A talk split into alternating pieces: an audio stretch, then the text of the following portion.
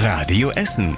Der Tag in fünf Minuten. Die Nachrichten aus Essen am 22. Juni mit Anna Bartel. Guten Abend. Das ist in den letzten 24 Stunden alles passiert und passiert noch.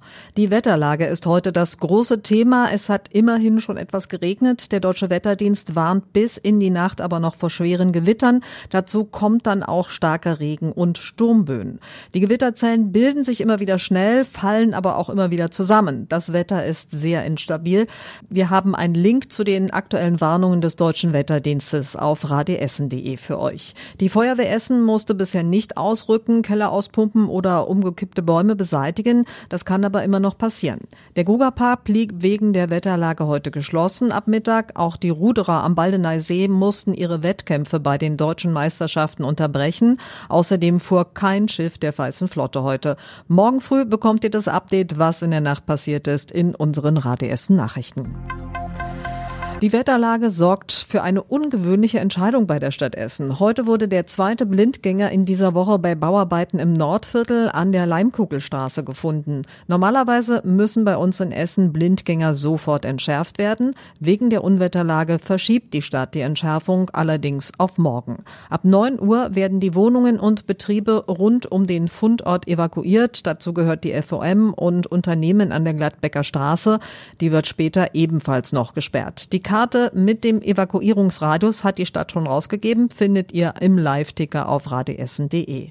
Und am Abend wurde im Bocholt ein weiterer Blindgänger, der erste in dieser Woche, gesprengt. Um kurz vor 23 Uhr konnte der Kampfmittelräumdienst nach aufwendigen Arbeiten Entwarnung geben. Nach der Massenschlägerei in der Innenstadt hat sich jetzt auch der Stadtrat mit dem Thema beschäftigt. Die Gewalt wurde von allen Parteien verurteilt, aber es gab ungewohnten lauten Streit unter den Politikern.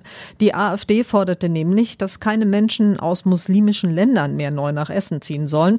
Dafür bekam sie viel Kritik, zum Beispiel von Fabian Schrumpf von der CDU. Die AfD ist die neue NPD.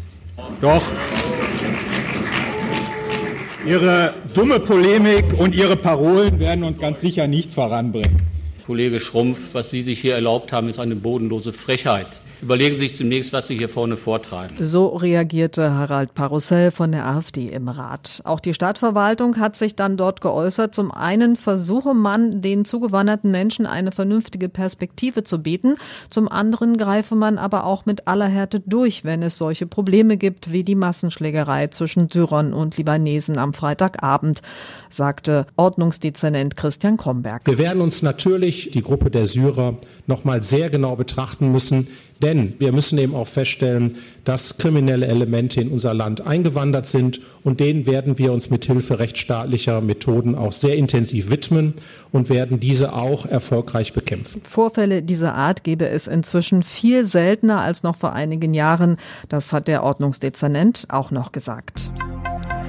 Schüler sollten sich jetzt in den Ferien einen Job suchen. Dazu rät der Essener Unternehmensverband. Das sei nämlich ein guter Einstieg ins Berufsleben, sagt Hauptgeschäftsführer Ulrich Kanders. Ab 13 Jahren können erste Ferienjobs gemacht und so das Taschengeld aufgebessert werden. Aus meiner Erfahrung weiß ich, dass die Unternehmen, gleich ob jetzt im Einzelhandel oder im Industriebereich oder im gewerblichen Bereich, zwischen 10 und 12 Euro pro Stunde zahlen. Und das Wichtige daran ist, das ist ja Sozialversicherung und steuerfrei. Also da kann man schon die Ferienkasse äh, ganz gut mit aufbessern. Schüler, die noch einen Job für die Sommerferien suchen, können zum Beispiel bei der Agentur für Arbeit oder in Jobportalen nachsehen.